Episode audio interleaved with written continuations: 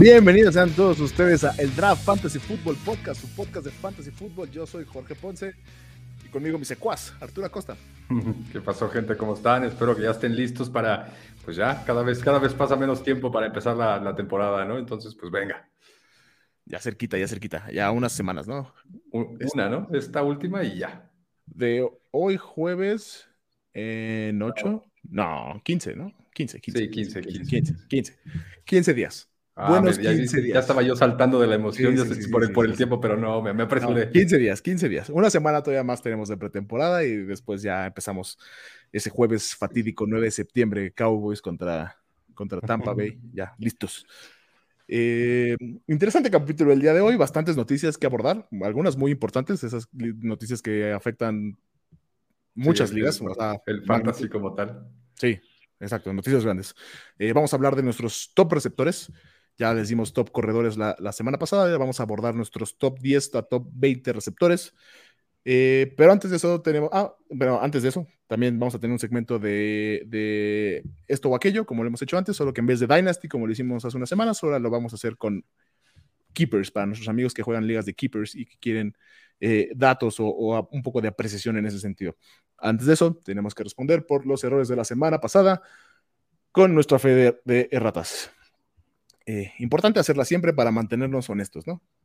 Sí, sí, para mantener la información bien, ¿no? Porque luego se nos va algo, se nos, se nos confunde algo y pues mejor eh, el error, la, aclaración de que no, esto va para acá, ¿no? Credibilidad eh, este, noticiosa, ¿no? ¿no? No, es la palabra noticiosa, pero estoy pensando. No, y como, como lidiamos con, tanta, con tantas estadísticas, tantos nombres, pues es normal que de repente alguno se te vaya o alguno se te cuatrapee, pues está bien arreglarlo a la próxima, ¿no? Además, creo que poco a poco. Sí, poco a poco. Además, recuerde, somos líder de opinión en cuanto a podcast de fantasy fútbol en español en YouTube refiere, entonces, más, con más obligación. está cortito, voy a hacerlo rápido porque realmente está muy cargado de noticias. Eh, mencionábamos que Derrick Henry era el corredor más eficiente por tierra con Nick Chop. No es cierto, digo, sí es de los más eficientes, sigue siendo una locura, sigue siendo 5.4 yardas por acarreo.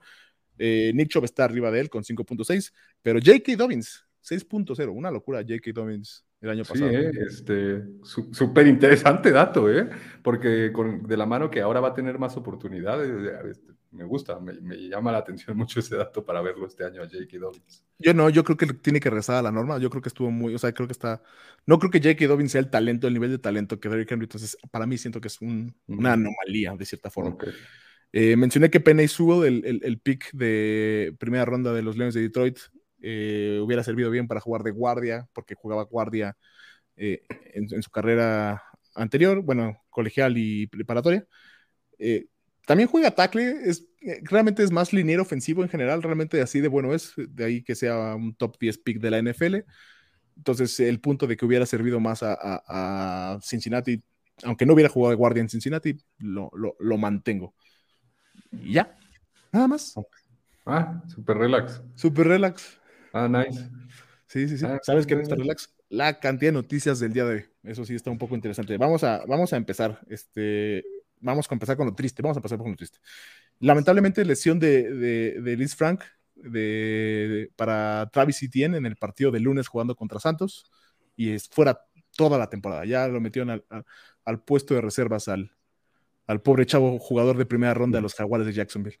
Sí, triste, ¿no? Porque, pues, no sé, como que mucha gente estaba invertida en ese jugador, en, el prospecto que podía ser este año, y pues ni modo, ya no va a estar. Pero bueno, la, luz al final del túnel en esta mala noticia de Travis Etienne, que creo que en general todo ya se estaba agarrando un, perfil, bueno, un punto de vista en el cual Travis Etienne iba a bajarle la chamba a James Robinson este, que, pues hagamos la, anotación. Generalmente pasa con jugadores, corredores de primera o segunda ronda, ¿no?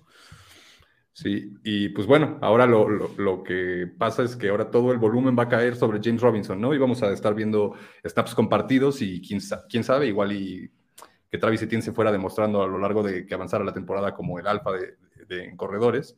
Este, pero bueno, ahora ya no hay, ya no hay duda por el momento y, este, y pues todo para James Robinson. James Robinson ahorita en los, en los drafts de fantasy de las personas tiene que estar subiendo loquísimo de lugares porque pues todo el volumen y la verdad es que la temporada pasada con el volumen que se le dio demostró bastante, entonces... Fue el corredor 5 el año pasado. Entonces, digo, no, no creo que tú esperes que acabe otra vez top 5 en el año, ¿o sí? No, pero, pero yo creo que ya tendría que entrar en la conversación de running back 2, o sea, del 13 al 24. De, hecho, sí, justo yo lo tengo por ahí del 16. Si ve el capítulo pasado, por donde tengamos a David Montgomery y Josh Jacobs, por ahí vaya metiendo a, James Robinson. Eh, porque sí parece que Carlos Hyde, que llegó este año, va a estarle quitando a lo mejor un poco de chamba en, en, terceros downs. No que James Robinson no pueda hacerlo, pero el equipo realmente le gusta a Carlos Hyde. Por alguna razón lo han traído lo han estado usando mucho en pretemporada. Entonces, no, muy bien para James Robinson. Eh, realmente tenga a James Robinson en el radar, pero no lo suba pensando que va a ser el running back 5 como fue el año pasado otra vez, nada más. Sí, de acuerdo, pero por ejemplo, o sea, ya justo bien que mencionas ahí, más o menos en ese rango de corredores, o sea, está Josh Jacobs, Miles Sanders, que digo, ya lo hablamos antes de que creo que no van a, ahora con esta nueva noticia de Travis Etienne, no van a tener la misma oportunidad que James Robinson, ¿no? Entonces creo que James Robinson pues, ya los, los rebasa, ¿no? Al menos salta un poquito. En, salta un poquito en, oportunidades y entonces pues tiene que subir ahí en su capital de draft para todos los que todavía están por hacer sus drafts en las ligas. Sí. del mismo partido se lesiona Adam Troutman terriblemente porque lo tenía como candidato, bueno, como tenía como diamante en bruto, si ustedes van para atrás, eh, eso me pone un poco triste porque pues si bien parece que no fue una lesión grave, me parece que sí se va a perder algunos cuantos partidos, no, que, no algo que uno quiera en un, en un pick de, ronda 13-14 porque es estar cargando peso muerto mucho tiempo. Sí, exacto. Creo que ya ahora pasa Adam Troutman, digo, ya lo habíamos mencionado, nos gusta mucho por la oportunidad que va a tener en el equipo que, que, que no tiene armas, que bueno, bonito el partido de Márquez Caraway, pero este pero bueno, creo que ya pasa a ser un jugador Adam Troutman de un jugador de waivers, ¿no? Para en la, en la temporada estar checando, eh, estar atento a él, en qué momento regresa, en qué momento ya está este, bien físicamente y creo, bueno, lo que decíamos está bien, nada más que ahora ya no, ya no desde el principio, ¿no? Ahora ya igual y se le recorre un poquito, entonces lo, a estar atentos a ellos en las, en las semanas cuando se vaya Que todavía no sabemos, no nos han dicho, ¿no? Entonces, terrible en ese sentido. También se lesionó el suplente de Nick Banet. Entonces, eh, si usted cree en la oportunidad para el ala cerrada de Santos y quiere tomar un volado ahí profundo, profundo en sus rondas, eh, Juwan Johnson es el jugador que quiere. Es el ala cerrada de Santos, eh, ahorita activo. Bien mencionas, Marqués Calaway tuvo un partidazo, o sea, de que ya debería ponerlo en el radar, en, los sleepers, no en los sleepers, no, en los, en los values, en los valores de este año, ahí por esas rondas tardías de la mano también un poquito de, James Winston, ¿no? Que haciendo lo que, por lo que se le conoce, ¿no? Pases profundos, eh, muy divertidos de ver, y pues ahí estuvo Callaway agarrándolos, agarró uno de, a una mano. Entonces, ya lo habíamos mencionado, ¿no? Que es un juego, un prospecto interesante con la oportunidad que va a tener ahorita en el equipo. Entonces, pues sí hay que estar pendiente también de Marcus Callaway, ¿eh? porque me, me gusta, me gusta lo que estamos viendo. Sí. Y bueno, sí me tiene, digo, bajoneado lo de Adam Troutman. Pero como Dios quita, Dios da. Y hoy pasó algo interesante, una, una, una noticia que pensé que producción estaría más lista, pero no está más lista producción. No, producción. Es que me aventé un, un, momento Nostradamus en el primer capítulo. Vamos a verlo. Vamos a hacer memoria del primer capítulo. ¿Sabes qué podría ser ahora que lo pienso? Así me llegó. Debería, debería Rams tradear por, por Sonny Michel. Se ha cumplido la profecía de David Harris. No quiero aplaudir porque suena feo en el micrófono, pero güey, muy bien, ¿eh? Neta, muy bueno. Sin miedo al éxito, papi. Ahí entró Sonny Michel, entonces ya Sonny Michel en Rams, ¿eh? Sonny Michel a Rams por una quinta y sexta ronda o una cuarta de compensación. Después les explicamos más si quiere a detalle eh, los niveles de trade, pero en esencia una cuarta eh, pick compensatorio del próximo año. Sonny Michel se va a Rams como predije sabiamente hace algunas semanas. Sí, y mira, esto va también de la mano de lo que, de lo que, que sí, eh, muy sabiamente, eh, la verdad sí, lo voy a volver a remarcar porque sí, la, gente que está viendo que lo vea, ¿eh? porque sí, sí lo dijiste, ahí está la prueba. Este, eh, de la mano de lo que decíamos, también mencionamos hace ya varios capítulos, que como han avanzado las semanas, nos hemos ido obviamente pues ajustando y subiendo a lo que vamos viendo pasar, ¿no? Entonces Darrell Henderson empezó a subir su valor de draft y todo, porque pues, por la oportunidad que va a tener. Eh, esto sí le viene a dar en todo en todas las proyecciones a Darrell Henderson, lo viene a bajar muchísimo. Yo creo que Darrell Henderson es un corredor que tiene bastantes buenas cualidades para cachar la bola, ¿no? Entonces, y Sonny Michel es eh, al revés, ¿no? Es un corredor, un poquito más fuerte, que no tiene las capacidades de cachar la bola. Entonces, como que creo que sí entabla muy bien en el perfil de que cada uno es, tiene su cierto uso en el equipo, pero sí le quita un volumen eh, monstruoso a Darrell Henderson, Sonny Michel. A mí particularmente, además, Sonny Michel creo que sí es un jugador con con buen talento. O sea, es un jugador de draft en pretemporada, de hecho. Eh, de capital de draft de la NFL muy alto. Me parece que es segunda ronda, ¿no? O primera. Es el primer pick de Patriotas, ¿no? Quiero, quiero remarcar, porque eso es lo único terrible, pero es con el poder de la retrospectiva. Rashad Penny y, y Sonny Michel fueron los corredores de primera ronda que se fueron ese año antes que Nick Chop, que se fue Ajá, exacto. Y que Nick Chop se fue el primero de, de, cafés. Ajá, exactamente. Y se fueron juntitos. Ajá. Este, bueno, entonces tomando eso, o sea, el, talento el chavo lo tiene, ¿no? O sea, nada más que tal vez no lo, digo, es muy diferente ya en la NFL, ¿no? Pero, pero creo que lo tiene, entonces, pues creo que sí puede llegar a, desde mi punto de vista, puede llegar a venir a incomodar a Darrell mucho e incluso hasta igual y demostrar más y salir adelante Sonny Michel. A mí me, me gusta mucho, ¿eh? Eh, hay, que poner atención a, mediados del año porque yo todavía creo que las primeras semanas va a ser chamba de Darrell Henderson. Conoce la ofensiva, no, o sea, como quiera el, llegar como corredor, si bien obviamente no es la posición más difícil de llegar a jugar un nuevo equipo, aún así hay que aprenderse los nombres y los paquetes y las rutas calientes, etcétera, etcétera. Entonces, no creo que, o sea, sí voy a bajar a Darrell Henderson. Darrell Henderson estaba en, creo que era nuestro corredor 20, 19 el año, el, el, el capítulo pasado. Vamos a subir a James Robinson a ese top 20 vamos a bajar a Darrell Henderson. Para mí, yo creo que está por ahí del 27, 28. ya, ya en esos lugares donde ya no estoy tirando volados, donde ya no me gustan los corredores. Yo, en lo personal, me alejo de, de ese backfield por completo, pero bajo su propio riesgo si le gusta el talento de, Henderson. Dependiendo, yo creo que así, mira, a mí, yo, yo, desde antes, ¿no? Decía que Darrell Henderson era uno de esos jugadores con los que yo no me quería ahorita, a su precio actual no me quería meter, eh, porque podía pasar algo como lo que está pasando.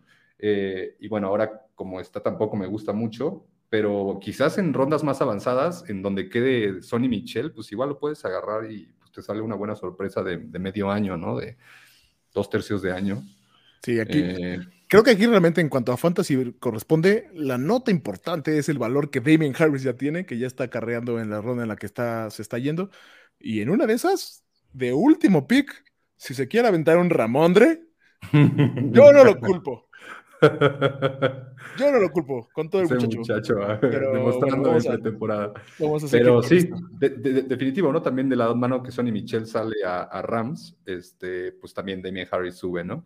Entonces, la verdad, este, me gusta porque, mira, en retrospectiva, esos consejos que hemos dado para las personas que tuvieron sus drafts ya, eh, pues, si sí nos siguieron, sí ayudaron, ¿no? Y si no, pues la verdad sí quemaba mucha gente todo este, este tema de, de las noticias del día de hoy que bueno, tenemos que continuar. Entonces, eh, Teddy Bridgewater ya es el coreback oficial de, los Broncos de Denver, ya lo anunció. No es el caso, ya no va a ser Drew Lock. Entonces, creo que Jay. no, lo sé. Mira, por el, lado, por el lado de que ya el equipo le muestra que le, le, está mostrando la confianza a Teddy Bridgewater, ¿no? Entonces, más allá de que Teddy sea mejor que Drew Lock, que sí, me gustaría pensar que sí, tampoco, tampoco mucho más, este, pero ya, no sé, que le tengan esa confianza y que él se sienta con esa confianza para que el equipo ya empiece a planear como equipo con un como decíamos, creo que fuera de cámara lo dijimos, o sea, un equipo que no ha declarado quién es el coreback es un equipo sin coreback. Entonces ya un equipo que tiene coreback, que bien, eso nos viene bien y pues ahora hay que ver cómo, cómo están las conexiones con los jugadores, ¿no? Para, para el Fantasy. Sí, no, no, muy bonito la situación de coreback en Denver, eh, al menos que Patrick Surtain sea el próximo Dion Sanders, se van a arrepentir de no haber tomado a Justin Fields en la primera ronda. Eh, noticias un poco más escabrosas. Eh, Adam Schefter es un, reportero muy prestigiado de, la NFL. Eh, prestigioso, prestigioso, gracias. Evitando la corrección del próximo año. el próximo, del próximo capítulo. El próximo episodio, ¿qué dije? Año. Oh, no, próximo episodio. Este. lanzó un, un tweet un poco editorial, no parece estar muy sustentado, donde él cree que Dak Prescott no, no cree que esté al 100 todavía por su lesión de la espalda y, de parte baja del cuerpo, y que puede que no esté todo el año. Entonces, ya me empieza a asustar un poco toda la parte de cosas de, vaqueros. Todavía no quiero reaccionar de más porque no está sustentado en nada, no es un reporte periodístico, por así decirlo, parece que está editorializando. Sí, está, dando su punto de vista, ¿no? Eh, sí, o sea, que no, va, que no va a estar bien toda la temporada, se refiere, ¿no? Entonces sí, eso es un poco eh, preocupante para los muchachos de, Cowboys. Sí, ¿no? Porque realmente además todos los, eh, todos los jugadores de Cowboys en Fantasy son jugadores importantes, ¿no? Bueno, bueno, no todos, pero los tres principales, CD Lamb, Mari Cooper, Zeke, o también el, mismo Dak Prescott, son jugadores de, que importan mucho para todas las personas en su fantasy. Entonces, pues, no sé, interesante. Digo, hay que tomarlo con un poquito de, con un grano de sal, porque pues es, un, es una opinión eh, subjetiva, pero que alguien... como quiera viene de un lugar relativamente fidedigno. Exacto. Que tiene como acceso a mucha información dentro de la liga, ¿no? Es un, insider, entonces eso es lo único preocupante. Eh, realmente eso ya, tenía otra nota de, Jerry Jones, pero después lo vemos. Realmente era más para seguir el chiste de si ya está vacunado Kirk Cousins. No. No. Entonces, podemos movernos al siguiente segmento. Vale.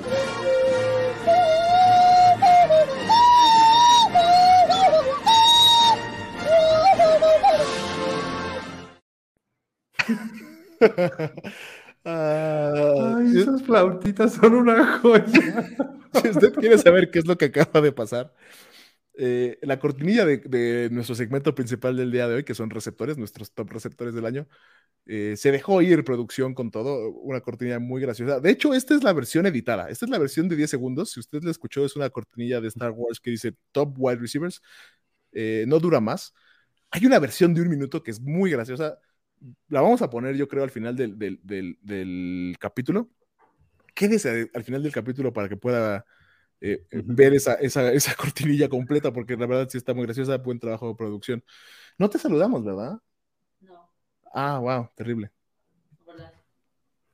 Saludos a producción. Carla Gis en los controles, haciendo un hermoso y bello trabajo, como siempre. No estoy obligado a decir eso bajo contrato, ¿eh? nada más quiero dejarlo en claro. pero bueno, receptores, top 10 receptores, los mejores receptores del año, la gente que va a estar tomando estos jugadores en ronda 1, 2, 3. Eh, posiblemente la pieza más, eh, no quiero decir más importante porque los corredores son los más importantes, los más valiosos, pero definitivamente de los que son como más constantes, ¿sabes? Como que más, no más constantes, más...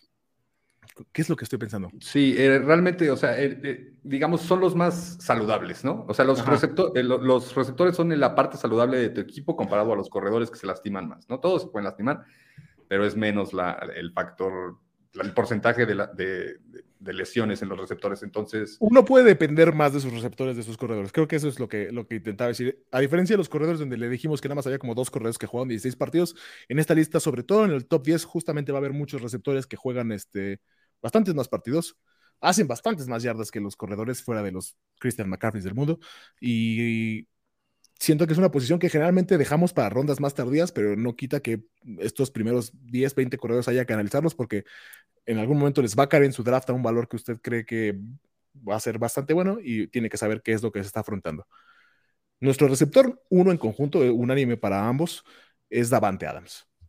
Davante Adams, receptor de, Green Bay, que el año pasado acabó como el receptor 1, 115 eh, atrapadas, 1374 yardas y 18 touchdowns en 2020.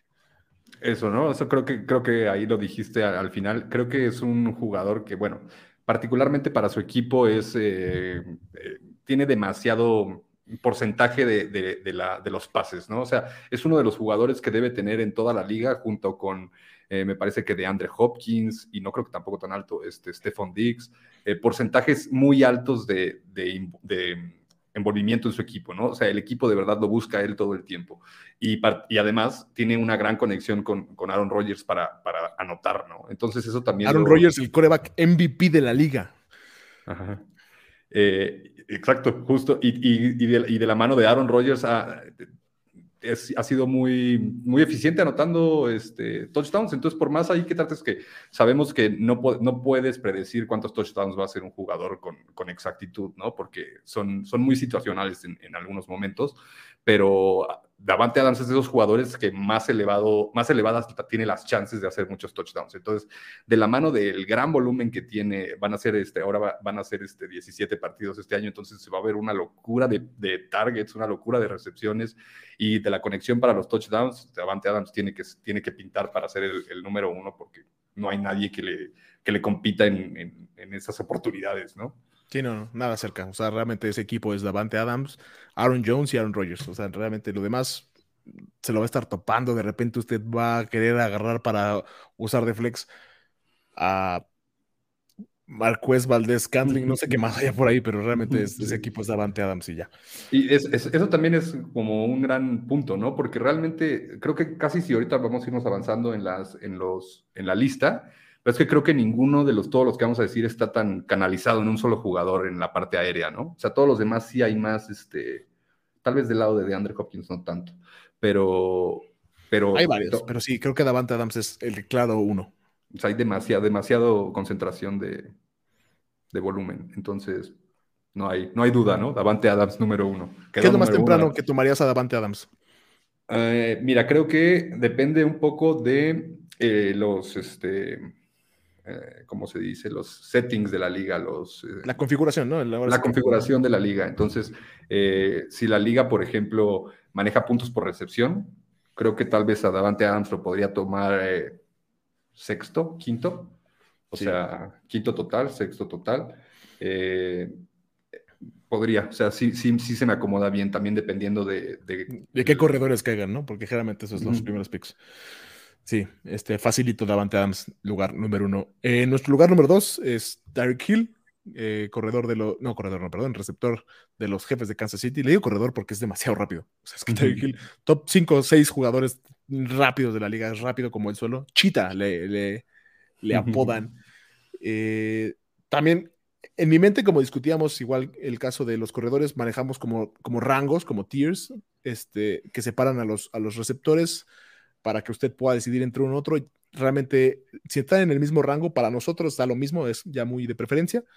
Tyreek Hill, yo todavía lo tengo en el mismo, en el mismo rango que Davante Adams, fue el receptor número 2 el año pasado, 87 recepciones nada más, no son tantas como, como otros en esta lista, pero son 1276 yardas y 17 touchdowns, 15 por aire, 2 por tierra, entonces algo un poco más versátil.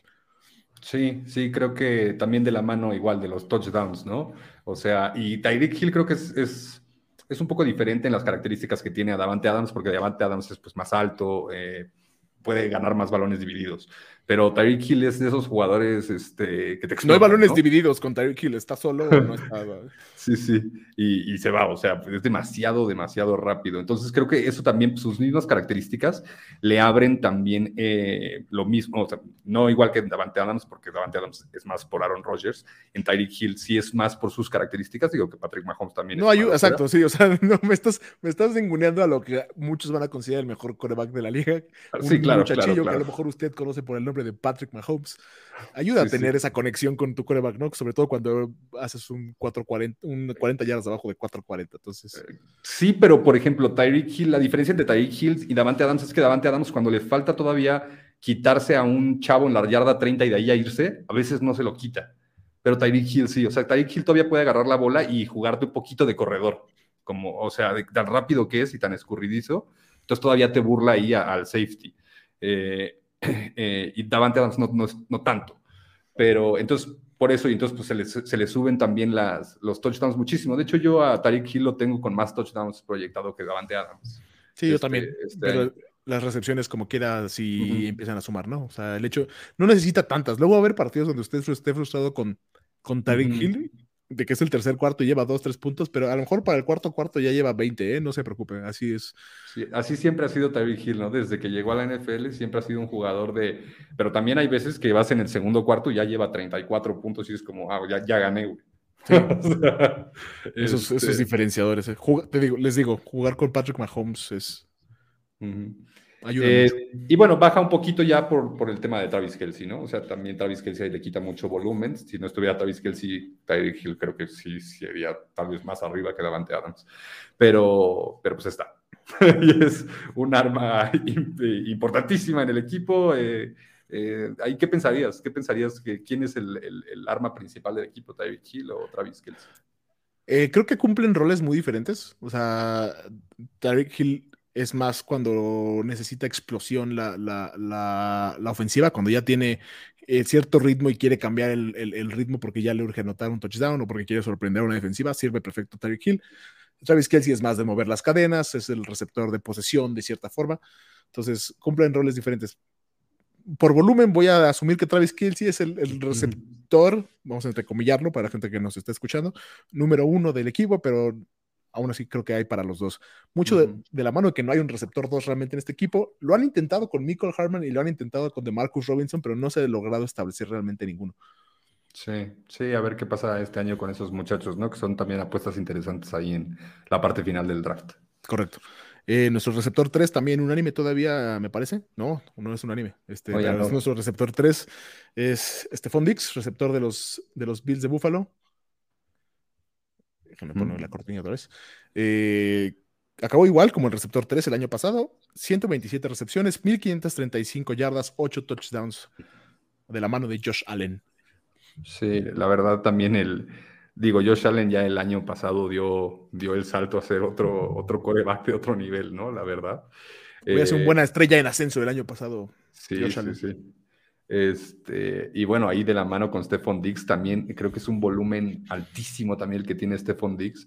Eh, y bueno, les ganó a muchos las ligas del año pasado, ¿no? O sea, se fue en rondas muy tardías y hoy está aquí hasta adelante. Creo que, creo que es el, en, el, digamos, en el, en, el, en la lista conjunta que hicimos, creo que él cierra el primer, el primer grupo de receptores, ¿no?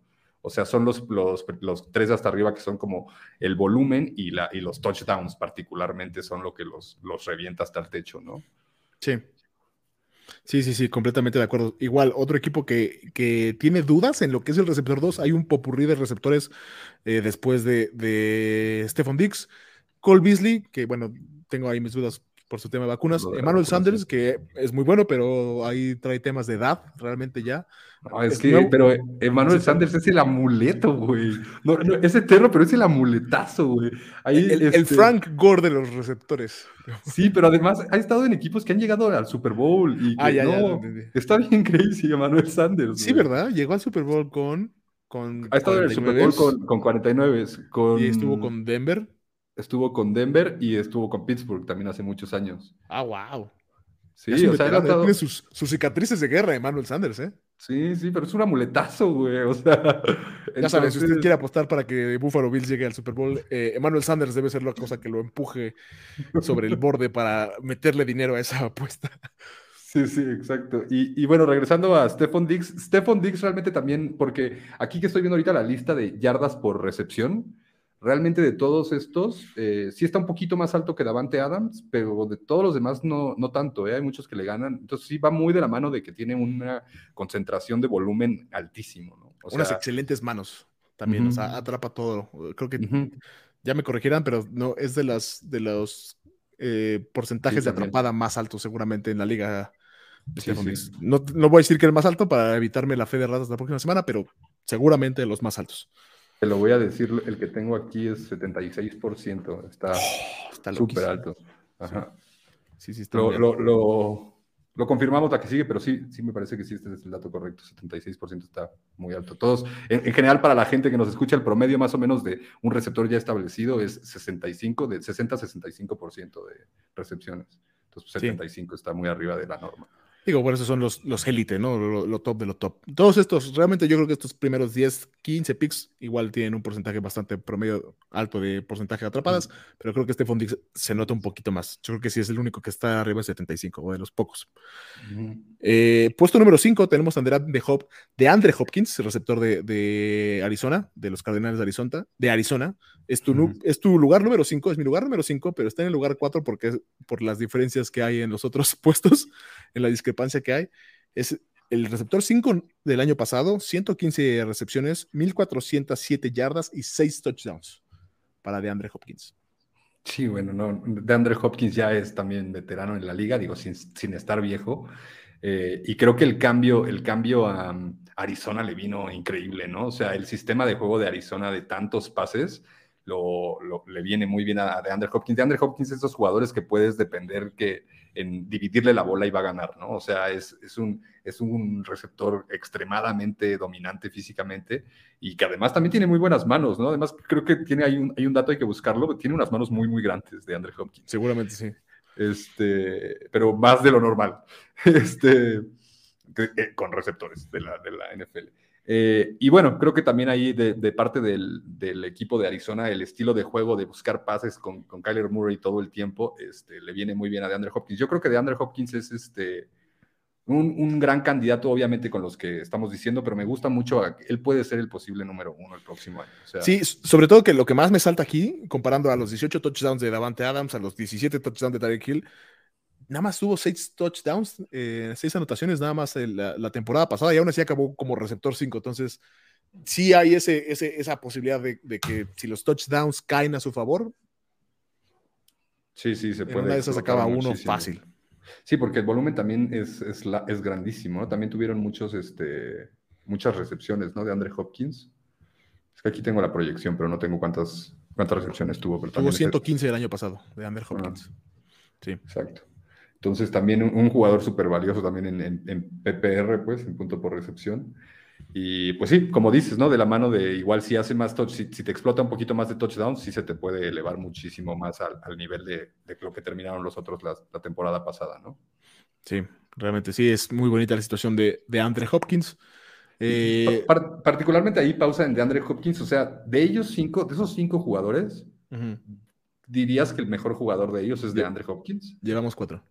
Nada más para. Ahí vamos cuatro. Eh, creo que mejor, cuatro. Sí. Creo que el mejor es de Andre Hopkins. Stephon Diggs, Tyreek Hill, Davante Adams, de Andre Hopkins. Órale. Creo que sí. Sí, ¿no? Pero aún así no me atrevería. O sea, se siente feo decirlo, pero creo que sí.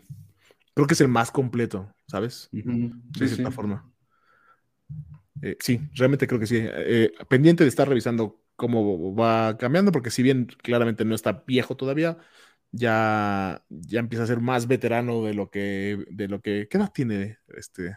Te lo, te lo busco en lo que presentas el que sigue. aquí lo tengo, aquí lo tengo. 29 años. Entonces ya, digo, todo, está en edad bien, eh, pero ya está un par de años de, de, moverse a diferencia de los otros, dos, de los otros tres jugadores, como bien dices. Eh, nuestro, nuestro receptor número 5 es Calvin Ridley, receptor de los, de los eh, Falcons de Atlanta, que acabó el año pasado como el receptor 4.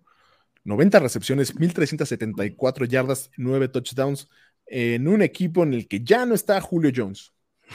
Sí, no, hay manera de, describir esa, esa, ese hueco que deja ese, e, ese jugador, ¿no? O sea, Julio Jones es un jugador legendario. Este, y que ya no esté en el equipo. Digo, ciertamente la temporada pasada eh, se vio muy reducido por la parte de lesiones y todo, entonces como tal su, su volumen el año pasado no es tan grande como en otros, en, otros años, ¿no? Entonces no deja este, tantos, eh, tanto espacio vacante para que lo tome alguien más, ¿no? Pero de todas maneras es, es, un jugador que por lo que genera en el juego deja mucho espacio, ¿no? Entonces ahora... Eh, sin Julio Jones, pues tienen que buscar a Calvin Ridley. Realmente ahí todavía está la duda en, en, varias, este, en varios lados de quién va a ser el receptor 2. Nosotros ya declaramos nuestra posición con Russell Gage, pero también está el tema de, eh, se llama Zacchaeus, algo así, o Lamy de Zacchaeus. Este, perdón por mi mala pronunciación de su nombre, pero también, o sea, ahí está dividido. Entonces, realmente el único, y en el tema de corredores está eh, Mike Davis, que igual, o sea, ha demostrado bien Mike Davis, pero eh, no sé qué tanto siendo el, alfa en el equipo. Exacto, creo que, creo que la, receta del, éxito para Atlanta esta temporada, si es que todavía quieren eh, apostarle a ganar algo, que me parece que sí, me parece, vamos a, vamos a, partir de, me parece que Atlanta todavía quiere ganar algo, sus decisiones en el draft de la NFL lo demostraron, tomando a Kyle Pitts eh, con su primer pick, primer pick alto, el 4, me parece, pudiendo haber tomado un coreback que venía a ser suplente de, de, de Matt Ryan, parece que el equipo le quiere apostar a que Matt Ryan va a seguir siendo Matt Ryan, que es un excelente coreback. Dicho eso, la receta del éxito de este equipo no puede ser el juego aéreo, no hay un corredor que vaya a, tomar las riendas del equipo. Juego terrestre, juego terrestre. Juego terrestre, perdón. no hay un corredor que vaya a tomar las riendas del equipo en el juego terrestre y no es una defensiva que vaya a dominar la liga. Entonces tiene que ser por, por, tiene que venir del brazo de, Matt, Ryan. Y pues solo hay un o sea, ahí solo hay un, este, digamos, eh, eh, por eso está el tema interesante de Kyle Pitts, pero ahí solo hay una base que tocar, ¿no? Que es Calvin Ridley, eh, que ya ha tenido temporadas de, de, muchos touchdowns.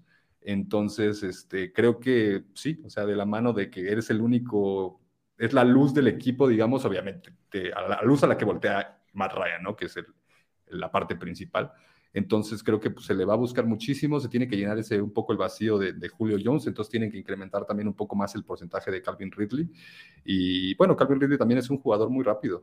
Eh, entonces, chiquito, ¿no? No, no, es tan, no es tan físico, ¿no? Como de Andre Hopkins decíamos. Eh, pero pues sí, simplemente de la mano del volumen que tiene que recibir y que es capaz de también darte escapadas, eh, creo que también puede, puede reventar este año. también creo que puede ser el número uno o dos. Sí, como, como, como bien dices, ¿no? Para que la gente que se está preguntando por qué no lo tenemos más arriba, no es el uno, dada la situación que, que mencionamos, que posiblemente sea la mejor situación de, de, todas las personas en esta lista, y no que las de otros sean malas, porque realmente son igual de buenas que el año pasado, pero la de él claramente mejora. Eh, realmente la única preocupación creo que es el hecho de que va a ser el primer año donde la ofensiva desde el principio esté creada como él, como el alfa. Vamos a ver a, equipos preparar sus partidos para lidiar con Calvin Ridley como el uno. No es tan grande, no es tan dominante físicamente, entonces eh, la parte de touchdown, si bien tuvo nueve el año pasado, no siempre es tan fácil de, proyectar, depende cómo se mueva en zona roja el equipo, pero aún así es otro de esos jugadores como, como mencionabas el capítulo pasado igual con, Ezekiel Elliott, que si bien está en el 5, chances el 1, o sea, fácil, o sea, sin, sin, sin problema, el, año, el próximo año veamos y decimos, ah, Calvin Ridley acabó primero, no nos sorprendería en lo más mínimo. Sí. Que justo también está, está por verse eso, ¿no? Por la, por la, parte, por la parte física de Calvin Ridley eh, y que no tiene ese, digamos, Davante Adams sí es más fuerte. Davante Adams y Andre Hopkins, los dos que dijimos, eh, son dos jugadores totalmente dominantes físicamente. Tyreek Hill no, pero tiene a Travis Kelsey. En el caso de Stephon Diggs, igual podría entrar digo, tiene un poquito más de experiencia que Calvin Ridley, pero podría entrar en el mismo estilo de Calvin Ridley, ¿no? O sea, que no son, no son jugadores tan dominantes físicamente y que no tienen otra distracción tan fuerte al lado. Entonces, sí recae solamente en ti, entonces, pues, creo que sí lo puede hacer, pero también puede ser que no. Claro, sí. Eh, nuestro jugador 6 es el primer jugador donde viene en el lugar 6. En general, yo lo tengo 7, tú lo tienes 3. Es la discrepancia, creo que más grande que tenemos en el top 10. La veníamos un poco previendo en el capítulo pasado, pero nuestro receptor número 6 es DK Metcalf, receptor de los, de los Seahawks de Seattle. Eh, Háblame tú primero, porque que lo tengas ahí, top 3, top 4. no, DK Metcalf es una locura. o sea, ¿te acuerdas cuando lo vimos entrar al draft? ¿Te acuerdas las fotos de ese muchacho? O sea, es que es, un monumento de receptor. Lo más gracioso de esa foto es que eh, eh, el, el, el monito que tiene al lado que crees que se ve chiquito es AJ Brown. JJ Brown es un tanque en persona, o sea, es un, es un tanquecito, o sea, no lo puedes tirar, o sea, AJ Brown está muy fuerte y muy, muy poderoso. Y aún así, que Metcalf físicamente hace que AJ Brown se vea como un niño de prepa. Sí, mira, creo que hay aquí, justo, justo como un niño de prepa. Este, eh, creo que aquí, mira, en, donde yo lo proyecto más, lo que pasa es que, digamos que Seattle todavía ha sido los años pasados eh, un equipo muy dividido, eh, la bola con Tyler Lockett y DK Metcalf. Este, y creo que en general muchísimas personas por donde, todos lados donde he estado viendo, creo que todavía manejan como que, como que Tyler Lockett va a tener más recepciones y más, este, más targets y más recepciones que DK Metcalf. DK Metcalf, obviamente, toda la gente lo pone más arriba por, por, la, por la cantidad de touchdowns que puede hacer con su físico y por también la eficiencia que tiene, ¿no? Eh, DK Metcalf tiene también, eh, son 14.5 14 yardas por recepción, también es muy alto. Este, de nuevo, ayuda a que Russell Wilson, un posible futuro salón de la fama, te esté aventando el balón, ¿no? Eh, pero yo particularmente este año creo que es ya el, el, cambio, ¿no? Ese es el año. si bien Tyler Lockett sigue siendo un jugador muy importante en la ofensiva y un jugador de mucho valor también en el draft, porque la gente también como que lo está dejando avanzar, eh, este año creo que ya va a cambiar, ¿no? O sea, creo que el mayor número de targets y el mayor número de recepciones lo tendrá DK en vez de Tyler, y entonces eso me lo lleva ya a un nivel más alto, ¿no? Porque si, lo, si le das el mismo volumen que le das a Tyler, pero con el físico y la efectividad de DK, pues, sí, voy, a, voy a tratar de hacer tu argumento más, más sólido porque voy a jugar al abogado del diablo en ese sentido. Es casi casi la velocidad de Calvin Ridley, pero con la fisicalidad de Davante Adams en una ofensiva con un quarterback también que, que, la va a estar rompiendo.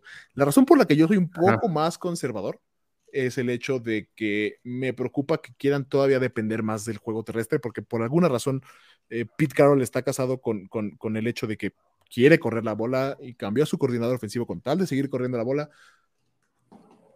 Eh, lo que ha dicho este nuevo coordinador, que ahorita se me escapa, luego ahorita les consigo el nombre, es lo que quiere mejorar. Si bien es un coordinador que corre mucho el balón, también este, quiere manejar el tempo, quiere subir el tempo de la ofensiva. Eso significa más oportunidades. Entonces, sí existe la posibilidad de que vea todo incluso más volumen DK Metcalf que, que, Tyler Lockett y en general la ofensiva como tal, si, si quieren llegar al, al, al tempo, a la velocidad de juego de un equipo como Arizona, por ejemplo, ¿no? Sí, exacto. Entonces, sí, también e, eso, eso a mí también es el único cacho, ¿no? O sea, el cacho del, esquema de juego también que, quieren incrementar el, volumen de, correr.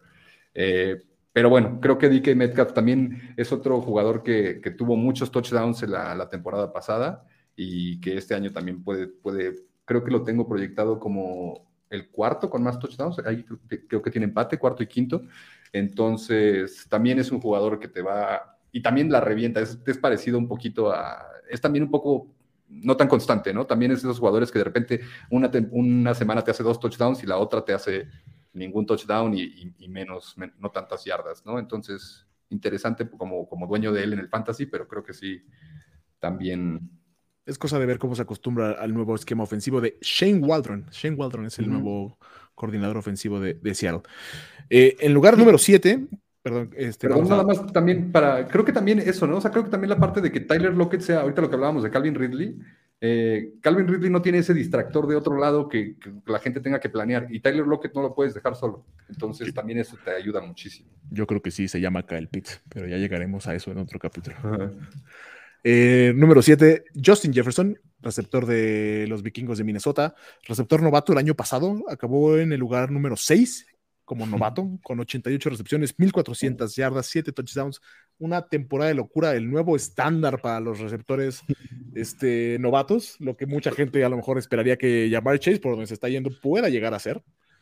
Este, una locura en un año de COVID sin campamento y teniendo a, Adam Thielen robándole 14 touchdowns, creo que habíamos dicho que tenía Adam Thielen. Eh, da el salto y ahora se posiciona como uno de los top 10 receptores eh, de la liga en, este año. Sí, o sea, creo que Justin Jefferson es, más allá de que como poniendo la, vara alta, o sea, creo que sí llegó, sí, o sea, creo que más bien está como que no está fuera de, competencia con los demás, con lo que llegó a hacer, ¿no? O sea, como que no creo que sea tan, tan fácil que alguien más llegue y lo haga. Y entonces, pues de la mano de lo mismo, o sea, de, de que él ya la rompió eh, año uno. O sea, ¿qué te dice un jugador que la rompió como receptor rookie con Adam Tillen al lado? O sea, no, o sea, el chavo trae talento, pero de sobra, ya sabes. Y además de que, de que trae talento, lo demostró y eso entonces hace que ahora el equipo tiene la confianza en él. Entonces, de la mano que ya es el, alfa, Adam Thielen, pues no va de salida, pero ya no va a ser lo mismo que antes. Y también por lo mismo que mencionábamos de Adam Thielen, de que Adam Thielen tuvo la mayor eh, concentración de, touchdowns eh, del equipo, ¿no? En la parte de los receptores. Entonces, si le, si le pasas un poquito de Thielen a Jefferson, Jefferson también te puede, te puede terminar estando mucho más alto y entonces por eso es que lo tenemos acá. Pues, ya quedó el año pasado en número 6, ¿no? Con, Adam Thielen mejor que hoy. Se, supondría que este año tendrían que estar todavía más diferenciados, más fuerte Justin Jefferson y más débil Adam Thielen. Sí, pero de nuevo, es muy similar al caso de Calvin Ridley. la razón por la que no nos podemos dejar ir o desbocar en el caso de Justin Jefferson es su primer año como el uno, con, con, las ofensivas planeando para Justin Jefferson. Ha pasado que luego en segundos años, años muy buenos de novato no, no, no pegan. No creo que sea el caso con Justin Jefferson, porque sí, como bien dices, creo que el talento está perfecto ahí. Me encanta. Hay un video del cuarto de, del gerente general de Vikingos cuando están drafteando el año que se va Justin Jefferson eh, antes de ellos seleccionaba a Filadelfia, me parece, no, no, luego, luego antes, pero poquito antes de ellos, y Filadelfia sabía que quería un receptor, y en el momento que selecciona a Jalen Regor en, lugar de Justin Jefferson, se ve todo el cuarto de vikingos viendo el draft, celebrando así como hacia. Yes. Entonces, sí, el, equipo le tiene fe, eh, un jugador extremadamente talentoso. Número 7 no es, no es ninguna falta de respeto a Justin Jefferson. Todavía Justin Jefferson lo tengo igual en el mismo bloque que tengo Dickens Metcalf y Calvin Ridley y DeAndre Hopkins cualquiera de esos, el que más le guste, tómelo. Cualquiera tiene potencial de acabar top 3 en el año sin problemas. Eh, nuestro receptor número 8 eh, es Keenan Allen, receptor de los Chargers de, Los Ángeles. Un poco diferente porque a lo mejor es el menos explosivo de todos los que tenemos, pero es como el más sólido. A lo mejor haciendo la comparativa con lo que mencionábamos el capítulo pasado, más hacia Nick Chop que, que hacia Christian McCaffrey, o sea, en el sentido de no, no va a haber tanto volumen, tuvo 88, tuvo, tuvo 100 recepciones el año pasado, 992 yardas nada más, 8 eh, touchdowns, en un equipo que tiene un coreback, un coreback joven, bastante de explosivo también, pero que a lo mejor Keenan Allen no tiene el mismo eh, perfil de, de, qué tan dominante es con respecto a los otros receptores que ya mencionamos anteriormente, ¿no? Sí, creo que, mira, justo lo mencionas, Keenan Allen de todos estos receptores que estamos mencionando es el que tiene menos yardas por recepción. Eh, digamos que es el menos efectivo. Este, pero es el hombre de confianza del equipo, ¿no? Y, a diferencia de, los otros jugadores que estamos mencionando, tal vez más o menos, eh, algunos sí llevan más tiempo, como Davante Adams o de Andre Hopkins, pero los otros son como más explosivos, más jóvenes. Y Keenan Allen ya es como, eh, ya ha demostrado en el equipo que su, lugar, ¿no? Entonces el equipo tiene, tiene los planes con él ahí, lo, busca, tiene el, volumen, ya no tiene obviamente la efectividad de antes, eh, pero justo de la mano del volumen y de que ya lo ha demostrado antes, creo que es el lugar que tiene, ¿no? O sea, creo que Keenan Allen es el primero de todos los receptores que, estamos diciendo, que sí no lo pondría como que poniéndolo en competencia con todos los demás, creo que no podría quedar como el uno, pero sí, sí te va a quedar en el top, top, top 12, ¿no? Sí, sí, yo creo que sí. Eh, como bien mencionas, eh, pocas yardas por recepción. una métrica que usamos luego tras bambalinas para, para, medir esto también es eh, la profundidad del target promedio que tienen los receptores. Obviamente nos gustan receptores que tengan muchos, muchos, muchos targets con, con una profundidad o que el coreback haya lanzado antes, este largo, perdón, la haya, haya lanzado más yardas. En el caso de Keenan Allen es, es más bajo. Es un excelente corredor de rutas, pero ya no es el más rápido, como bien mencionas. Entonces, eso es una, una de las razones que lo tenemos un poco más abajo de, de los demás jugadores. No tiene nada que ver con, con con Justin Herbert, que creemos que es un excelente quarterback, simplemente es más ya del perfil del jugador, ahora sí, más allá de la situación.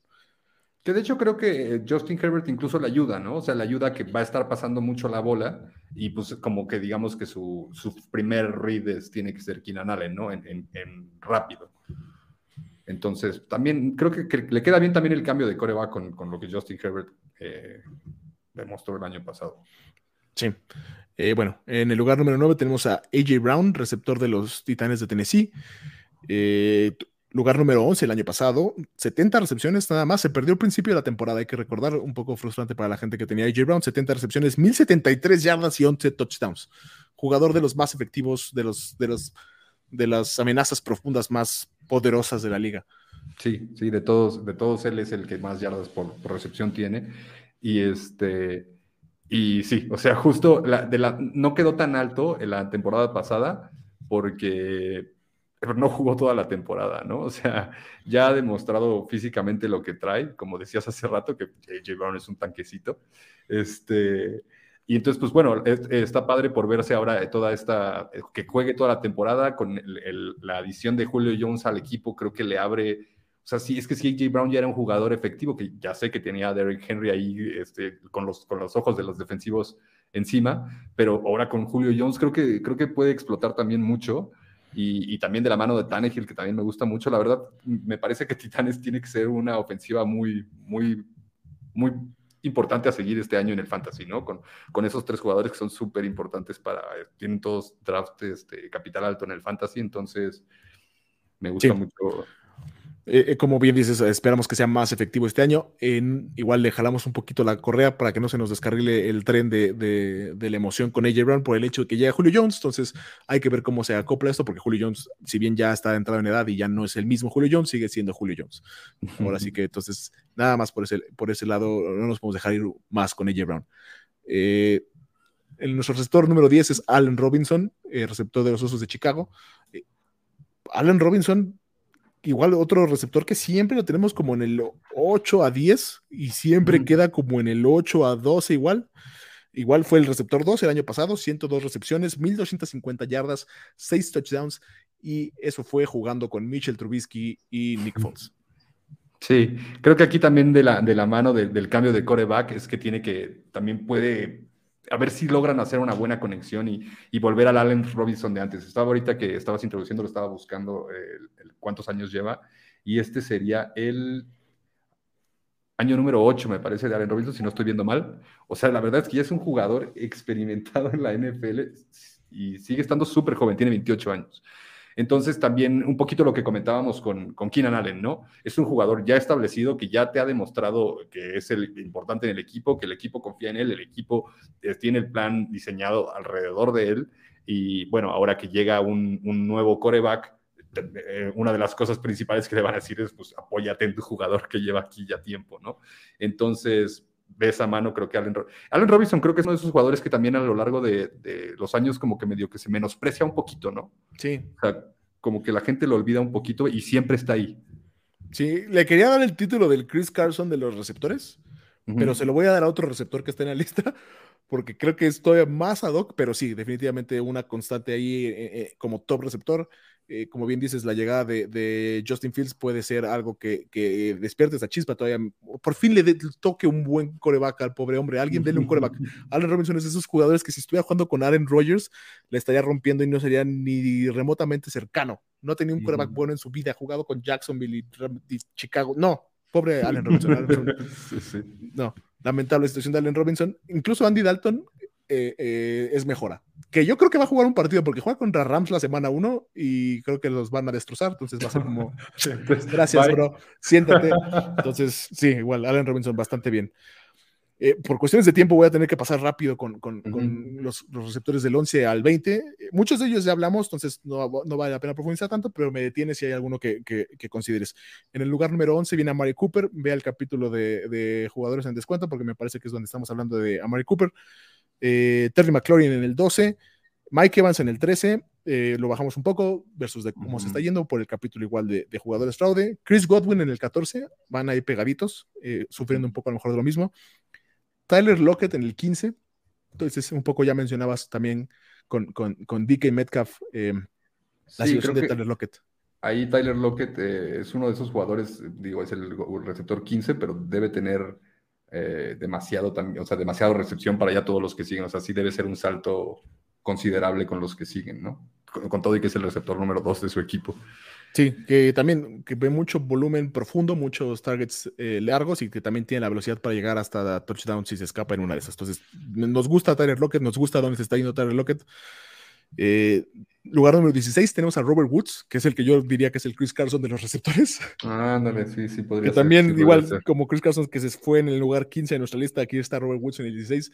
Eterno Robert Woods también siempre se está yendo en estos rangos, siempre acaba en estos rangos. Si a usted le gusta draftear más conservador o siente que tomó unos picks muy arriesgados en las primeras rondas, Robert Woods es ese receptor para usted, va a ser sólido. No, no, no necesariamente va a explotar siempre, pero no creo que le vaya a quedar mal y con la llegada de Matthew Stafford, creo que Robert Woods eh, puede todavía ser mejor de lo que normalmente ha sido, que generalmente es este, este rango. Sí, sí, interesante justo lo de la llegada de para los dos, ¿no? Porque también eh, para Cooper Cup, Robert Woods y Cooper Cup, eh, creo que han demostrado que son jugadores este, con bastantes capacidades y que siempre están ahí en, los, en el top 20 de receptores, top 24. y pues ahora con el, la mejora de coreback, interesante ver qué pasa con ellos, ¿no? El lugar número 7 llega Julio Jones eh, en nuestra lista, igual receptor de los, de los Titanes de Tennessee, junto con AJ Brown. Robert Woods de, los Rams de Los Ángeles, por si no lo mencionamos. Eh, número 18 está CD Lamb, que, que un, muchacho muy prometedor, segundo año, igual que Justin Jefferson, posiblemente de los mejores, o de los que esperamos, mejores segundos años, receptor de los Dallas Cowboys. Nosotros lo tenemos bastante más abajo que en general el público, ¿eh? como que el público ya lo, lo, subió demasiado por todo el tema de la lesión de Mari Cooper y todavía nosotros todavía estamos como con los pies en la tierra, ¿no? O sea, creo que, creo que no, no, hemos sido parte del tren de CD Lamb, que si bien va a llegar el segundo año a demostrar todavía mejores cosas, creo que a Mari Cooper sigue siendo el, jugador alfa del cuerpo de receptores. Y nos gustan demasiado los dos, ¿eh? están cerca en nuestras proyecciones, a Mari Cooper definitivamente como el uno, pero si usted no sabe cuál de los dos y cree que le puede dar la vuelta en, su, draft, agarre el que le vaya después, tome el valor del mejor de los dos. Lugar número 19, DJ Moore, receptor de las Panteras de Carolina. Y lugar número 20, Cooper Cup, ya mencionabas, igual receptor de los, de los Rams de Los Ángeles. Y eso cierra nuestra lista de, de, 20 receptores. ¿Cuál de los top, cuáles de los receptores del 11 al 20 crees que es más fácil que llegue top 5? Eh, me gusta muchísimo, bueno, del 11 al 20. Sí, del 11 al 20. Ah, porque creo que yo me estoy yendo por Tyler Lockett. Eh, yo me voy a. Ah, y, CD, Lamb, cualquiera de esos dos. Yo me voy a ir por Terry McLaurin. Ah, Terry McLaurin. También Terry McLaurin me gusta. Con el pistolero de Ryan Fitzpatrick. Va a pasar si, si Fitzmagic juega. Si Fitztragic juega, no. Eso, eso, eso, eso Pero es que Fitztragic no es tragic para el fantasy. No. ¿Sabes? Porque tiene mucha chance tus jugadores. Entonces, eh, sí es trágico para el juego, pero para el fantasy no. No, realmente sabes qué va a pasar con Terry McLaurin. Va a depender mucho de, la, de si la defensiva de Washington, que es en papel también muy dominante, lo vimos el año pasado. Chase Young es una locura. Si la defensiva de Washington se vuelve tan dominante y Antonio Gibson puede manejar bien un partido donde ellos, donde Washington esté ganando, a lo mejor Terry McLaurin puede, puede sufrir. Si Washington pierde, si Washington empieza a perder, Terry McLaurin sin problemas puede acabar top 5 en el año. ¿Cuáles de los top 10 crees que es más fácil que se te venga abajo, fuera del top 15? Que te decepcione.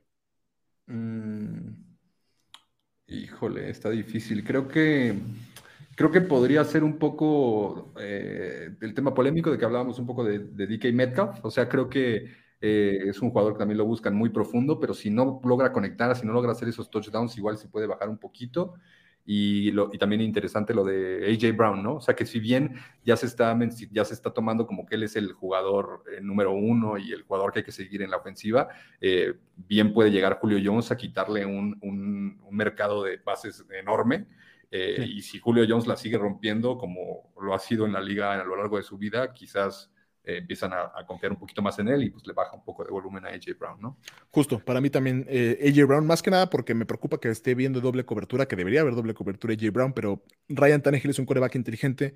Si ve a AJ Brown en doble cobertura y a Julio Jones solo, le va a aventar el balón a, a Julio Jones. Entonces yo estoy de acuerdo con AJ Brown. Allen Robinson también me preocupa en el sentido de que un mal año de Andy Dalton y una temporada de novato Justin Fields que, que no agarre la onda, pudiera costarle ese lugar en el top 10, pero yo creo que eh, eh, el talento de Allen Robinson y el talento de Justin Fields no lo va a permitir, pero sin duda alguna lo más riesgoso para mí dentro de ese top 10. Pero bueno, vamos a, pasar a nuestra última sección para ya despedirnos porque nos estamos jugando más de lo normal, muy apasionada está la plática. está buena, está buena los receptores. No, y había muchas noticias, también vamos a contar. Sí, sí, exacto. Pero e, estuve escuchando como, como que les aventáramos un hueso así como le hicimos a la gente de, de, Dynasty, eh, un hueso a la gente que juega Keeper. Entonces eh, recopilé algunas dudas donde en una liga Keeper generalmente tú decides qué jugadores de entre los que tuviste a lo mejor el año pasado puedes tomar en tu draft por un valor determinado que, que te lo da la, la, configuración de tu liga.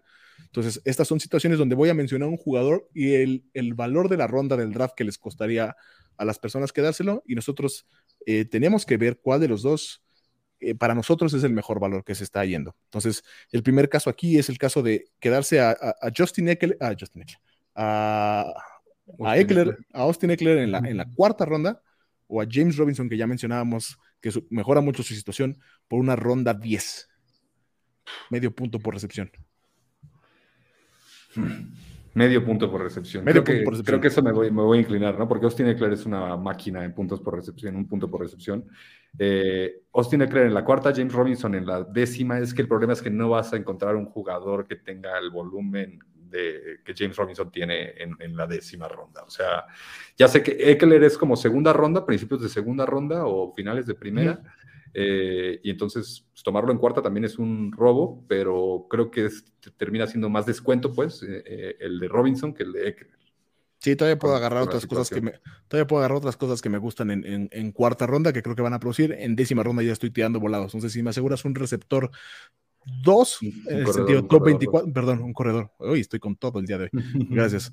un corredor top 24, un corredor 2 en décima ronda yo también creo que lo tomaría. Si fuera punto por recepción, me inclinaría definitivamente por, por Austin Eckler. Sí, sí, sí, 100%. Es que Eckler es una máquina en punto por recepción. La verdad, o sea, mm, solo McCaffrey le compite en pases. Sí. Eh, este no sé cómo, cómo está la configuración de su liga, pero así me llegó la duda. Es George Kittle por una octava, una octava ronda, o Antonio Gibson por una novena ronda. Ambos súper descuentazos. Igual, medio punto por recepción. Eh, creo que, creo que me, iría por Kittle, por el, por, el, por el diferenciador de que es el, el ala cerrada, ¿no? Que el ala cerrada fuerte creo que los dos son un descuentazo, ¿no? O sea, George Kittle debe ser tercera ronda y Antonio son como tercera ronda los dos, o sea, están muy parecidos. Sí, segunda, tercera ronda, sí, de, eh, este, me voy a inclinar por el diferenciador de, de, Kittle, porque, porque a Antonio Gibson igual sí puedo agarrar algún corredor todavía ahí en, bueno, no, no, no, para nada, no, no, no. Este, sí, novena ronda, no. No, no, no, para nada. No, me voy a ir por el diferenciador de ala cerrada, la verdad. Está, está, cerca, está cerrado. Está, yo también eh, veo lo que dices, pero creo que me voy por, por, por eh, Gibson. Voy a tratar de afianzar a mi corredor. Y si me va a costar una novena, una novena, una novena ronda, por mí está perfecto. Eh, Keenan Allen por una quinta ronda o Cortland Sutton por una onceava ronda. Punto por recepción completo. Onceava Cortland Sutton y Keenan Allen quinta. quinta. Eh, Creo que, creo, que ahí no hay tanta, no tengo tanto tema. Creo que, o sea, obviamente es mucho, es un descuentazo agarrar aquí en la, en la quinta, pues. Pero, pero es que Cortland Sutton en la onceava, Cortland Sutton es, me gustan esos jugadores, siempre me han llamado mucho la atención esos jugadores este, que son el receptor principal en su equipo y, y, que se van hasta atrás, ¿no? Entonces, Cortland Sutton no hay ningún, no hay un jugador así en la, en la ronda 11 y hay jugadores que son hasta el tercer receptor de su equipo o así, entonces por eso ah, me, voy por Cortland Sutton. Creo que le gano más a agarrar a 11 Cortland que 5 Keenan. Yo sí me voy a quedar con Keenan en la quinta, eh, hasta que no vea a Cortland Sutton jugar eh, un partido en pretemporada, ¿no? Si tuviera que elegir el día de hoy, voy a elegir a Keenan en la quinta. Si lo que vea este fin de semana, que ya se supone que va a jugar este Cortland Sutton con Denver y con Teddy Bridgewater como, como quarterback principal, que recordemos, el año pasado sí sostuvo a tres receptores de más de mil yardas. En ese entonces, sí, Cortland Sutton eh, definitivamente eh, en la onceava es un, es un super valor. Cortland Sutton es un jugador que, a lo mejor consideré en su momento para, para hacer este, un, diamante en bruto con el, con el, un descuento, perdón, con el, con la ronda con la que se estaba yendo por la lesión, pero aún así el hecho que no lo haya visto no me deja sí, tranquilo. sí, recomendárselos.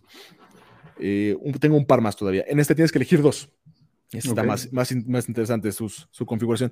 Stephon Diggs por una tercera ronda, Deontay Johnson por una quinta ronda, Jerry Judy por una séptima ronda, La Vizca Chenault por una catorceava ronda o AJ Brown por una onceava ronda.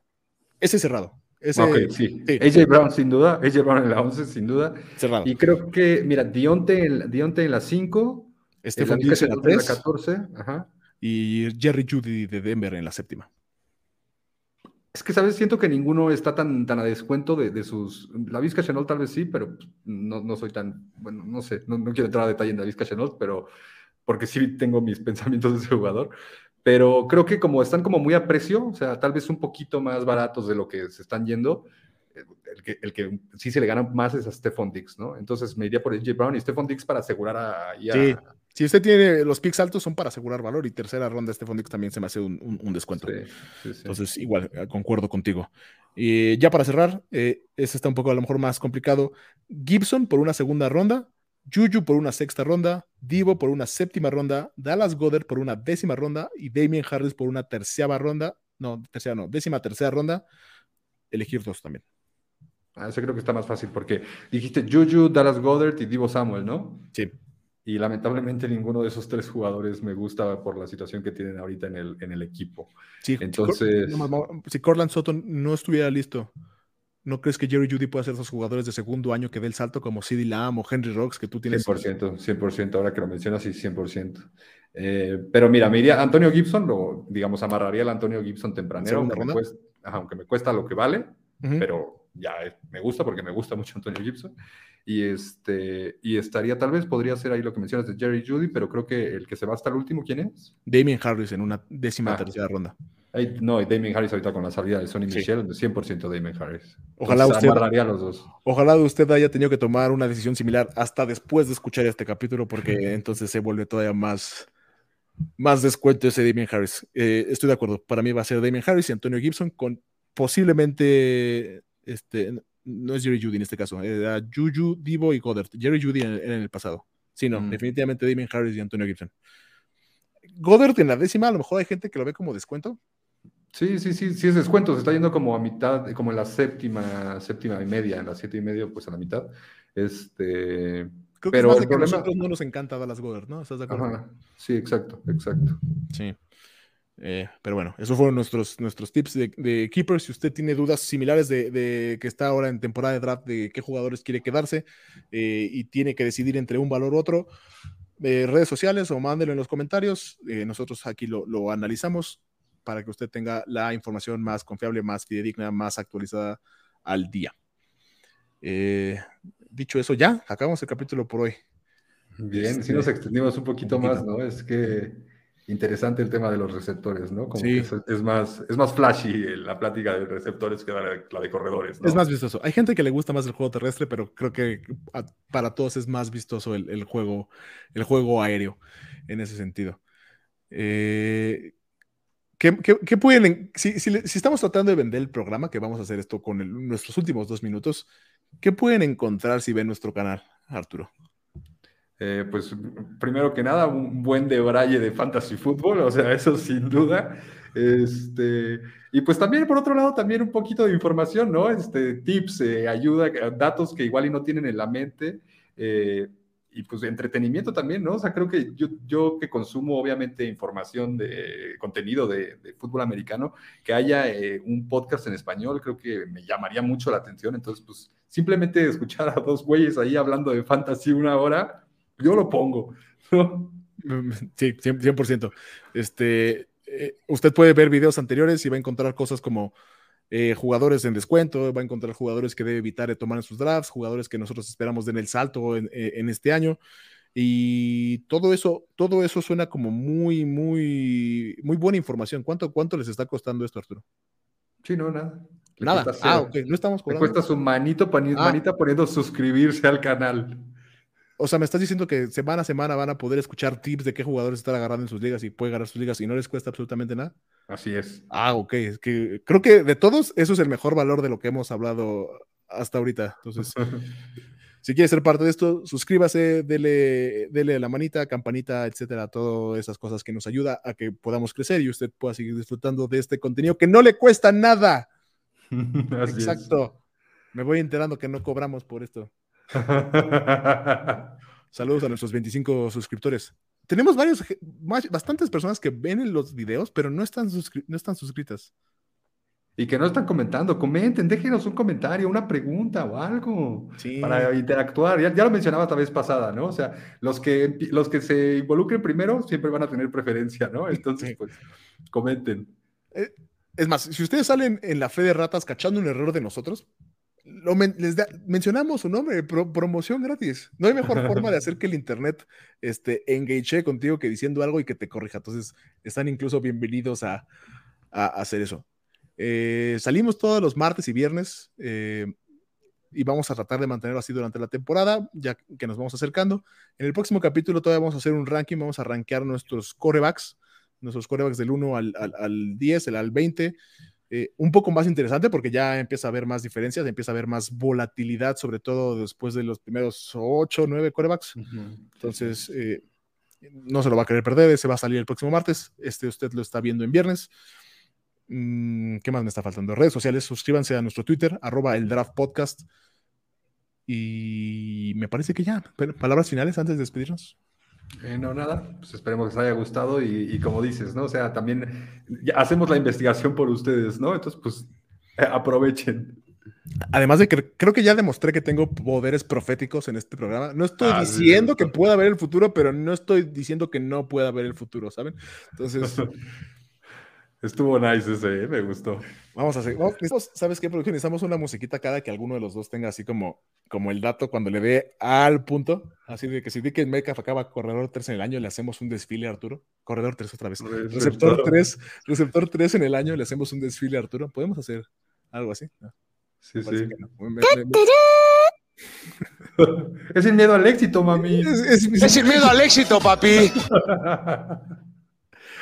Ah, pero bueno, este, ojalá pueda, ojalá se esté divirtiendo con este cotorreo absurdo. Este, eso es todo por hoy, eso es todo por, por parte de nosotros. Hasta la próxima. Adiós.